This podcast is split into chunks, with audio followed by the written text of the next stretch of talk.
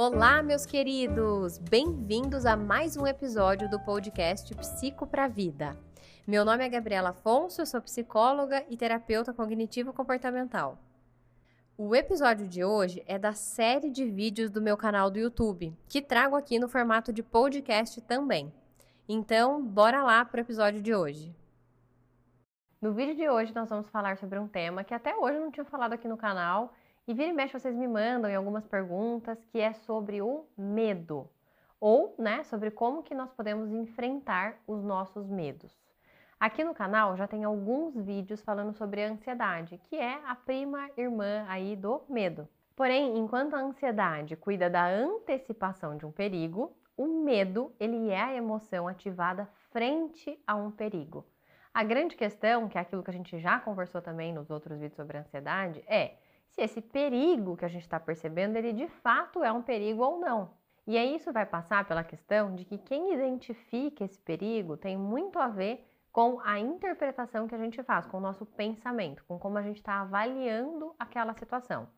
Então, até aqui eu já dei um pouquinho da função do medo. O medo é basicamente uma emoção que está ligada com a nossa sobrevivência. Então, veja, se ele é a emoção que eu sinto frente a um perigo, né, para que eu tenha uma resposta rápida de ação. Muito provavelmente nesse caso é fugir. Por isso que o comportamento típico das coisas que a gente tem medo é evitar, ou a gente acaba tolerando aquilo, né, com bastante sofrimento. Então, pensando nesse conceito da sobrevivência, faz muito sentido. Se realmente tem um perigo, é bem natural que a gente ative a emoção medo, que dê como resposta então um comportamento de fugir, de evitar. Mas esse é o ponto que a gente pode começar a pensar aqui. Se tem a ver com a interpretação que eu estou fazendo, muitos dos nossos medos serão medos desproporcionais, serão medos irracionais, como a gente fala. Então, um transtorno, né, por exemplo, como uma fobia, nada mais é do que um medo irreal acentuado e em excesso, porém, né, de algo que não representa um perigo real, não é um medo proporcional, acaba sendo um medo irracional. Eu não vou falar especificamente, né, de fobias aqui nesse, nesse tema, nesse vídeo, porque a gente não está falando então do tratamento de um transtorno mental. A gente vai falar a mesma lógica do que, que se faz numa intervenção para um medo, né, como uma fobia, mas a gente vai tentar importar isso para medos que a gente tem no nosso cotidiano e que às vezes acabam prejudicando a nossa vida e que a gente poderia fazer algo por isso, né? E entender então qual seria a melhor forma de lidar com esses medos, de superá-los, vencê-los na nossa vida. Bom, então se eu falei que o comportamento típico de um medo é a gente fugir, qual vai ser a forma da gente lidar com o medo, de vencer um medo? Vai ser a ação oposta, vai ser enfrentar. Só assim a gente consegue resolver o medo. Desculpa, infelizmente não tem outra maneira. Você não vai conseguir vencer aquelas coisas que geram medo, que você tem insegurança, se você não enfrentá-las. A grande questão é que a gente precisa pensar no como fazer isso para fazer isso de uma forma eficiente. Porque você até pode me falar assim: ai, Gabi, nossa, eu tenho medo de falar em público, eu não gosto, né? Eu tenho ansiedade, tenho medo fico ali muito incomodado, tal, tal, tal, mas uma vez ou outra eu já tive que fazer eu acabei fazendo. Mas, ou seja, eu não enfrentei e não mudou, por que, que eu ainda tenho medo disso? Por que, que isso me incomoda tanto? E aí isso vai ter a ver exatamente com essa parte que eu falei. O como a gente enfrenta faz toda a diferença. Tem alguns elementos que são essenciais se você quiser vencer o teu medo de uma forma eficiente. Os dois elementos estão atrelados ao conceito de exposição. Então, primeiro vamos entender a exposição, que é isso que eu estava falando de enfrentar. Se eu não me expor aquilo que eu tenho medo, já nem tem começo de conversa, né? Realmente a gente não vai conseguir superar. Agora, ainda que eu faça exposição, eu me exponha aquele medo, esses dois elementos vão fazer a diferença. Quais são eles?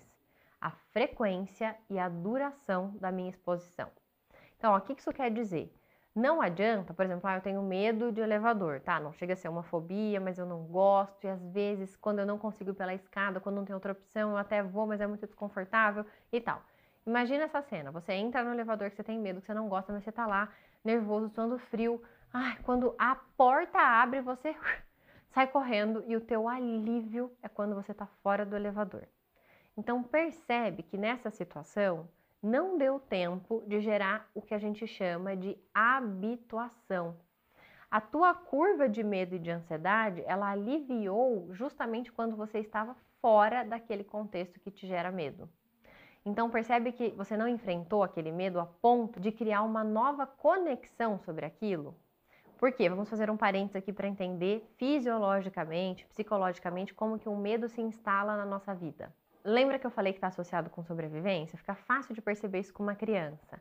Pensa que uma criança, ela ainda não tem medos, ela ainda não aprendeu sobre as coisas, então, né, a criança é meio destemida, ela não tem medo de nada. Mas porque ela ainda não teve experiências para ter medo. Então, se a criança, ela passa em algum lugar que ela quer pôr a mão, ninguém deixa, até o dia que ela coloca e leva um choque, ou queima a mão, ela cria uma conexão sobre essa informação. Se eu encosto aqui, me machuca. Se eu encosto aqui, me machuca. O medo aparece da próxima vez como uma forma, então, de eu me proteger. As coisas que habitualmente a gente tem medo, muito provavelmente a gente criou uma conexão em algum momento. Seja por uma informação que eu vi, aí tem inúmeras vias para a gente criar conexões. A gente não precisa só passar pela experiência. Eu posso ter ouvido uma informação, eu posso ter visto muito no jornal, na televisão. Alguém pode ter passado pela experiência e me contado. E aí, dependendo do meu temperamento, de outras experiências que eu passei, pode ser que eu grave aquela informação e gere então, né, uma resposta de medo como uma forma de preservação ou mesmo de segurança, então. Quando eu entro no elevador, fico com muito medo e aí quando eu saio, eu alivio, eu continuo com aquela conexão de que quando eu estava ali era perigoso, agora que eu saí, eu estou em segurança. Então, percebe? O que a gente quer fazer para dessensibilizar uma resposta de medo é basicamente eu criar uma conexão nova. Então, retomando aqueles dois elementos que eu falei: frequência e duração da exposição. O que isso quer dizer? Frequência. Basta eu me expor uma vez por ano ao elevador? Ou ah, uma vez por mês? É muito pouco.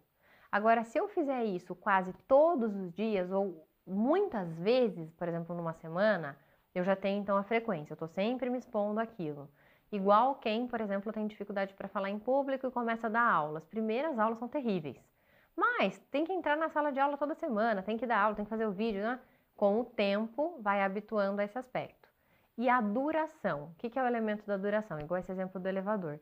Se eu entro e eu fico, eu permaneço lá, o que, que começa a acontecer? Eu estou ali e nada acontece, eu estou ali e nada acontece, estou ali e nada acontece. A gente vai criando essa nova conexão. Aquele pico de adrenalina, né, que está associado com o meu medo, que estava super alto, ele começa a habituar. Então, se eu entrei com o medo 10 e eu vou ficando ali, vou ficando, passa um minuto, dois, três, cinco, dez, quinze e nada acontece, eu não permaneço no nível 10. Muito provavelmente eu vou caindo para o nível 6, 5, 4, e aí quando eu saio, eu não saio naquele estado de ai, super alívio. A minha ansiedade, o meu medo já foi baixando. Então, por isso que esses dois elementos são tão importantes. Quis trazer aqui esse conceito para que às vezes, dependendo daquele algo que você evita na tua vida e que você queira vencer de alguma maneira, você entenda quais são os elementos importantes que você pode tentar empregar. Tem um elemento central e muito importante quando a gente vai fazer um, trabalho, um tratamento de exposição para qualquer que seja o tipo de fobia, que é construir uma lista hierárquica dos medos. Então, o que isso quer dizer? Que a gente nunca começa direto por aquilo que gera mais ansiedade. A gente constrói uma hierarquia, então, de tudo que está relacionado com aquele que é o meu maior medo, que valeria 10, e aí a gente vai vendo todos os passos que vão sendo menos ansiogênicos. Então, a gente vai do 1 ao 10. Por quê? A ideia é que a gente faça a exposição começando daquela situação, daquele acontecimento, daquele fato, que gera menos ansiedade e aí a gente vai vencendo ponto a ponto. É como se a gente estivesse subindo numa escadinha. Por que isso é importante? Para que a gente vá construindo aquele senso de autoeficácia, um senso de capacidade, de que eu consigo. É mais fácil subir um degrau do que eu subir 50 degraus de uma vez só. Então seria muito ansiogênico. E qual que é a tendência da gente tentar se expor a uma coisa que a gente tem muito medo de uma vez? A tendência é a gente querer fugir. Quando estiver muito desconfortável, a gente vai tentar buscar aquele alívio. E aí isso reforça mais ainda o nosso medo. Quando a gente constrói assim, tá, então eu tenho medo de elevador. Ah, eu não gosto de entrar. Então, no caso do elevador que eu falei, né? Às vezes, dependendo da hierarquia, vai ser eu ver vídeo de elevador, ver vídeo de pessoas no elevador eu fazer uma exposição imaginária, primeiro eu me imaginar no elevador. Então tem N possibilidades. Tem outras situações que a gente consegue fazer uma aproximação mais sucessiva ainda. Então eu até consigo ah, fazer até tal ponto, aí depois, né, ver uma outra coisa e por aí vai. É alguma coisa que a gente sempre tem que pensar e ser criativo para entender em que etapas que a gente pode se aproximar daquilo que a gente tende a evitar. Sempre pensando que a gente vai para o próximo nível de exposição quando aquele que eu tô realmente eu já habituei. Lembra da habituação, que tem a ver com eu ter me exposto de tal maneira por um tempo e algumas vezes que aquilo já não me causa aquela ansiedade 10, já diminuiu. Não precisa zerar, tá? Isso é muito importante. Igual a ansiedade, quando a gente fala sobre ansiedade, ai, eu vou conseguir parar de sentir ansiedade, medo ou qualquer outra emoção? Não, porque são emoções naturais. Sempre o que a gente está falando aqui é um manejo para que aquilo não gere mais prejuízo significativo na minha vida. Não me paralise, não me faça evitar, seja um desconforto que seja manejável, que eu consiga né, lidar bem. Então, às vezes, pode ser que até reste um mínimo incômodo ah, em algum aspecto ali que você está tentando dessensibilizar, mas não a ponto né, daquilo te gerar um sofrimento ou uma evitação importante. Então, só recapitulando, a principal ideia é que o medo é a emoção que cuida de nos proteger de um perigo. Então, se eu estou frente a algo que eu entendo que é possivelmente perigoso, eu sinto medo. E aí é o nosso primeiro aspecto de intervenção, que é eu racionalizar, eu questionar. Tá, mas eu realmente. Isso é perigoso? Em que sentido? Qual é o pior que pode acontecer? Qual é o potencial risco real que isso me traz? Então, muitas vezes você vai perceber que quando você se faz essas perguntas, você fala, ah, eu sei, né? Não tem nada de grave que pode acontecer. Ou, às vezes, por exemplo, no caso do elevador que a gente falou aqui um monte, ou de avião, algo assim, por não ter conhecimento sobre aquilo, você catastrofiza. Ah, mas eu não sei pode ser que caia. E se eu entrar hoje e cair? Então, vale a pena você ir atrás de uma investigação sobre isso e pegar outras evidências. Tá, qual que é a probabilidade? Né? Às vezes, você ser atropelado na rua, você anda na rua todo dia, é maior do que, por exemplo, você entrar num elevador. Então, conhecer, porque aquilo que a gente não conhece, a gente interpreta. A gente que coloca o nosso pensamento ali, ai, mas eu acho que isso, que aquilo outro. Então lembre, o primeiro elemento é a informação que eu tenho de perigo sobre aquilo que eu gravei ou que eu acho. A gente tem que questionar isso. Muitas vezes, mesmo questionando, você ainda sente aquele desconforto, lembra? Porque você condicionou essa resposta emocional. E aí, só resolve mesmo com a exposição. A gente precisa se habituar àquela situação, àquele contexto.